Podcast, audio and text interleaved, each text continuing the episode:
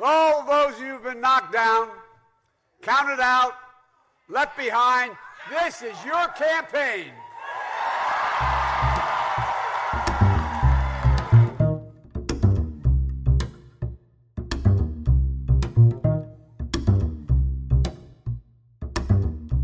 Bereits zum dritten Mal versucht Joe Biden in diesem Jahr Präsident der USA zu werden.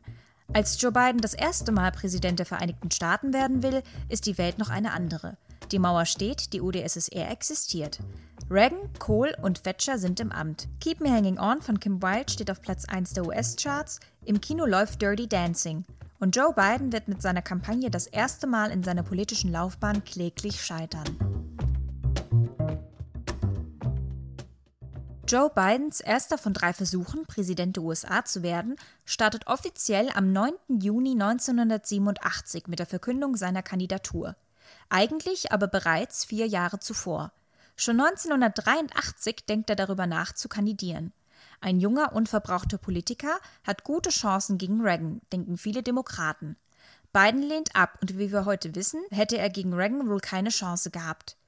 Der siegt 1984 schließlich mit fast 20 Prozent Vorsprung vor Walter Mondale. Aber nach Reagan habe er eine Chance, glaubt Biden. Nach acht Jahren republikanischer Präsidentschaft seien 1988 wieder die Demokraten an der Reihe, vermutet Biden. 1986 steht er zum ersten Mal im bundesweiten Rampenlicht, das ihn in den Fokus möglicher demokratischer Kandidaten rücken wird. Im Senat lässt er den Außenminister der Reagan-Regierung George P. Schulz vorladen. Ein selbstbewusster und Aufmerksamkeit schaffender Schritt. Biden und die Demokraten wollen Amerikas Unterstützung des Apartheid-Regimes in Südafrika untersuchen. Im Senat legt sich Biden ganz offen mit Schulz an. Es kommt zu mehreren Wortgefechten. I'm referring, not whether you agree with it or not, the frustration that he must feel. I'm surprised he hadn't said more. Of course um, he feels frustration. We all feel frustration. Yeah, but that's, his people are dying. His here. people are dying. You feel frustration, they're dying. They're being shot. Children are, we're talking about necklaces. Of they're course. lining up and they're shooting children. It's a terrible it's a terrible situation and what we need to be thinking about is what to do is about what that. to do about it. What disturbs me, and I will try not to be disturbed, is not merely your Remember. I'm a taxpayer. I remember your Just taxpayer. because I'm Secretary of No. State, you can't kick me around. I'm a No, taxpayer. I understand that, Mr. Chairman. I understand that. But I want to tell you something. What disturbs me more than the policy that you call a policy is the rationale for the policy. The rationale for the policy. You set out four principles that you, that you adhere to, and then you, and, and I will go over them in a moment. Then you say on page 14, we must not become part of South Africa's problem. We must remain part of their solution. We must not aim to impose ourselves, our solutions, our favorites in South Africa. Damn it, we have favorites in South Africa. The favorites in South Africa are the people who are being repressed by that ugly white regime. We have favorites. Our loyalty is not to South Africa, it's to South Africans. And the South Africans are majority black, and they are being excoriated. It is not to some stupid puppet government over there. It is not to the Afrikaner regime. We have no loyalty to them. We have no loyalty to South Africa, to South Africans. Als der Vorwahlkampf Anfang 1987 startet, fällt nun immer wieder der Name Biden. Noch hat Biden aber ein Problem. In Umfragen kennen ihn nur zwei von fünf Amerikanern, trotz der Fehde mit Außenminister Schulz. Biden braucht mehr landesweite Aufmerksamkeit und das Schicksal spielt mit. Es ergibt sich die Gelegenheit, die Scheinwerfer der ganzen USA auf ihn zu richten. Und diese Gelegenheit heißt Robert Borg. 1987, ein Jahr vor der Präsidentschaftswahl, wird ein Platz im Supreme Court frei und Präsident Ronald Reagan entscheidet sich für den konservativsten der Konservativen, Robert Borg. But it's with great pleasure and deep respect for his extraordinary abilities that I today announce my intention to nominate United States Court of Appeals Judge Robert H. Bork to be an Associate Justice of the Supreme Court. Judge Bork is recognized as a premier constitutional authority. His outstanding intellect and unrivaled scholarly credentials are reflected in his thoughtful examination of the Mit einer erfolgreichen Nominierung würde das Gleichgewicht im Supreme Court zugunsten der konservativen Richter fallen, befürchten die Demokraten.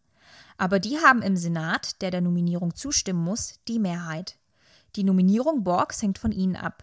Entscheiden sie sich im Senat gegen ihn, muss Reagan jemand anderen nominieren. Glück für Joe Biden. Als Vorsitzender des Justizausschusses leitet er die Anhörung im Senat und steht damit wochenlang im Rampenlicht der Nation. Er muss den Supreme Court verteidigen, so die Meinung der Demokraten.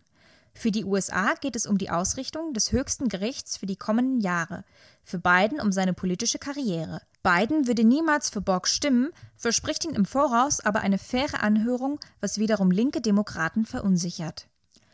Biden bleibt höflich, aber grillt Borg. Er liest alles, was Borg jemals publiziert hat und stimmt mit ihm eigentlich in keiner Sache überein.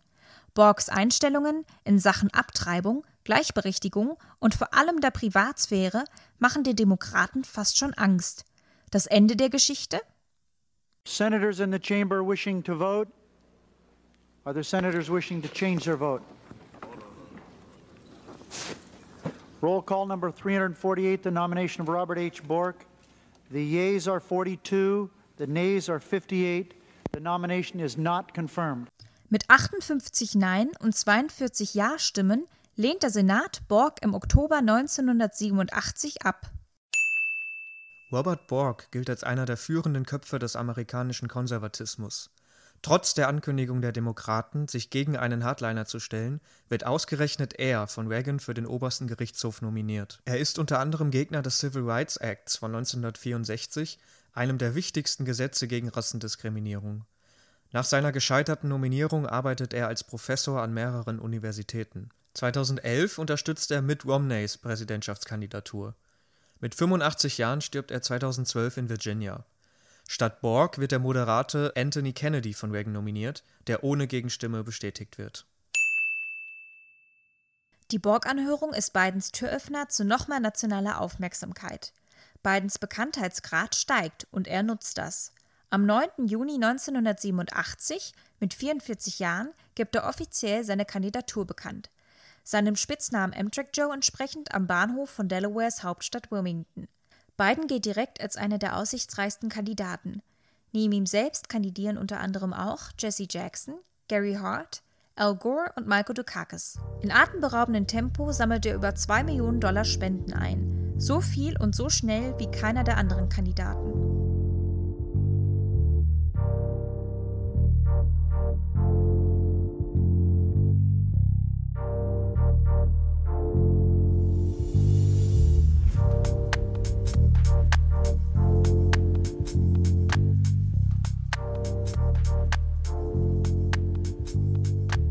In den Medien wird Biden gerne mit John F. Kennedy verglichen. Und Biden nimmt den Vergleich gerne an. Wie JFK 1960 nutzt er sein für einen Kandidaten geringes Alter und spricht immer wieder einen Generationswechsel an, den es in Washington geben müsste. A New Generation, eine neue Generation, müsste her. Pepsi Generation ist das Schlagwort für Bidens Kampagne. Bei jungen Wählern kommt das gut an, beim Rest kaum.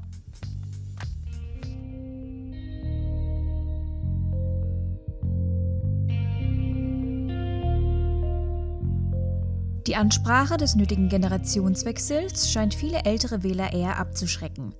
In den Umfragen stagniert Biden, selbst nach dem Ausstieg des bisher führenden Kandidaten Gary Hart. Auch nachdem dieser wegen einer außerehelichen Affäre zurücktritt, kann er kaum zulegen. Im August 1987 liegt er hinter Richard Gephardt aus Missouri und Michael Dukakis, Gouverneur von Massachusetts, auf Platz 3. Michael Dukakis wird 1933 in Massachusetts geboren. Der Sohn griechischer Einwanderer war von 1975 bis 79 und von 1983 bis 91 Gouverneur seines Heimatstaats.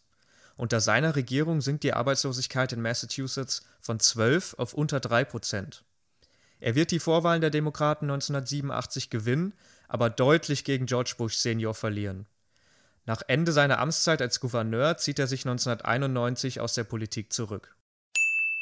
Schon vier Wochen später wird Bidens Kampagne vorbei sein. Er hält bis zum 17. September durch, bevor er zurücktritt, weil er mehrmals plagiiert und lügt. Das vorläufige Ende von Bidens großen Traum beginnt am 12. September 1987 in der New York Times und im Des Moines Register. Die beiden Zeitungen veröffentlichen Artikel, in denen Biden vorgeworfen wird, gestohlen zu haben und zwar den Inhalt einer Rede. Eine im Mai 1987 gehaltene Rede des britischen Labour-Politikers Neil Kinnock stimmt auffällig oft mit einer Rede Bidens überein. Es kursiert ein Video, in dem die Aussagen Bidens und Kinnecks zusammengeschnitten sind und Biden damit schlichtweg lächerlich aussehen lässt. Das Plagiat ist einfach dumm, denn die in der Rede Kinnecks enthaltenen biografischen Angaben übernimmt Biden für sich und seine Frau, obwohl sie bei den Bidens gar nicht stimmen. Hat da jemand eine Rede für Biden geschrieben und bei Kinnick abgeschaut? Oder hält Biden die Wählerinnen und Wähler, Journalistinnen und Journalisten für so dumm, dass der Fehler schon nicht bemerkt werden würde? Why am I the first Kinnick in a thousand generations to be able to get to university? Why is it that Joe Biden is the first in his family ever to go to a university? Why is Glenys the first woman in her family in a thousand generations to be able to get the university? Why is it that my wife, who's sitting out there in the audience, is the first in her family to ever go to college? Because they didn't have the talent, or the strength, or the endurance, or the commitment. Of course not. It was because there was no platform upon which they could stand. No, it's not because they weren't as smart. It's not because they didn't work as hard. It's because they didn't have a platform upon which to stand. Die Kinnock-Affäre spürt noch weitere Plagiate ans Licht. Schon im Februar vor der Ankündigung seiner Kandidatur übernimmt er bei einer Rede in Kalifornien Teile einer Rede Robert Kennedys von 1967. Und eine Zeitung aus San Jose deckt auf, dass Biden mehrere Passagen bereits 1985 und 86 von Ex-Vizepräsident Humphrey übernommen hat. Auch von John F. Kennedy klaut Biden, und zwar ausgerechnet Teile seiner Rede bei der Amtseinführung im Januar 1961. We shall pay any price, bear any burden, meet any hardship, support any friend, oppose any foe to assure the survival and the success of liberty. Let us pledge that our generation of Americans will pay any price, bear any burden, accept any challenge, and meet any hardship to secure the blessings of prosperity and the promise of opportunity for our children. Der Sturm der Enthüllung geht noch weiter. Die geklauten Reden stacheln immer mehr Journalisten an, in Bidens Vergangenheit zu kramen. Schwester Valerie nennt die Recherchen einen Tsunami. Die Journalisten werden fündig. In seinem ersten Jahr an der School of Law in Syracuse fällt er durch eine Prüfung, da er auch hier plagiiert. Er habe die richtigen Zitationsregeln nicht gekannt, sagt Biden. Seinem Image hilft das jedenfalls nicht. Und er lügt weiter. Als er New Hampshire von einem Wähler auf das Plagiat an der Universität und seine schlechten Noten angesprochen wird, reagiert er gereizt und unterstellt dem Wähler einen geringeren IQ. Und er lügt. Er entgegnet, nach dem Vorfall habe er sich gebessert und sei am Ende unter den besten Studierenden gewesen. Eine Lüge übertragen im Kabelfernsehen. Denn Biden beendete den Kurs auf Platz 76 von 85. What law school did you attend, and where did you place in that class? And the other question is, could you quickly? I, I think we. Also I, I think I probably have a much higher IQ than you do. I suspect. I went to law school on a full academic scholarship, the only one in my in my class uh, to have a full academic scholarship.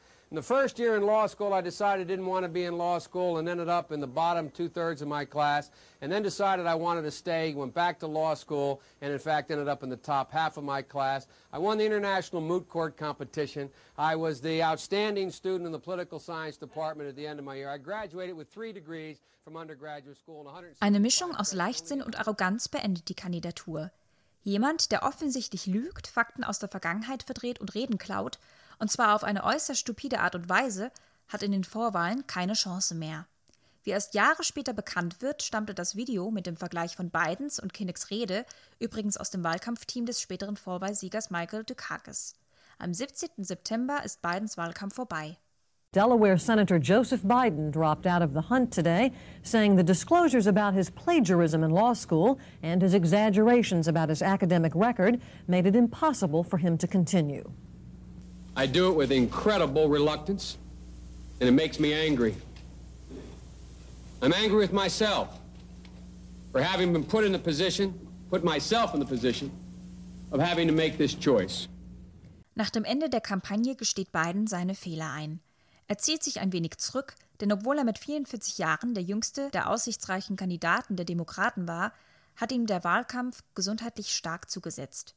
Schon während der Kampagne beklagte er sich immer wieder über starke Kopfschmerzen, sodass er im Sommer 1987 immer eine Dose des Mittels Tylenol bei sich trug. Im September musste er eine Rede in New Hampshire für 15 Minuten unterbrechen, weil er sich unwohl fühlte. Einige Monate nach der Kampagne wird der Grund für seine Kopfschmerzen bekannt. Er muss sich einer neunstündigen lebensrettenden Operation unterziehen, um ein Hirnaneurysma entfernen zu lassen. Sieben Monate wird er deshalb nicht mehr seiner Arbeit im Senat nachgehen können. Er sieht Positives in der verlorenen Vorwahl. Wenn er die Vorwahl gewonnen hätte, so Biden im Rückblick, hätte er sich nicht operieren lassen können und hätte nicht überlebt. 2008, nach seiner Nominierung zu Barack Obamas Running Mate, trifft er sich nach 30 Jahren das erste Mal mit dem Mann, dessen Rede er übernommen hatte. Neil Kinnock und Biden sind seitdem sogar gut befreundet. Seinen größten Redenschreiber nennt Biden den Briten ironischerweise. Es gibt wohl nicht viele Politiker, die nach derartigen Affären ein Comeback schaffen. Biden verzeiht man seine Fehler, durch seinen lockeren Umgang mit den damaligen Plagiaten kann er, so scheint es, sogar Sympathien zugewinnen. Er wird 20 Jahre warten, bis er 2007 wieder kandidiert und wieder verliert. Vorher wendet er sich im US-Senat stärker der Außenpolitik zu.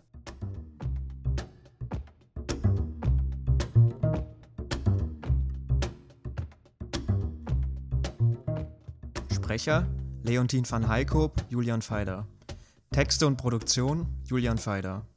Musik Autor Kevin MacLeod in Compitech.com. Titel in chronologischer Reihenfolge Loopstar Chillwave. Mai 2020. My name is Joe Biden I love ice cream.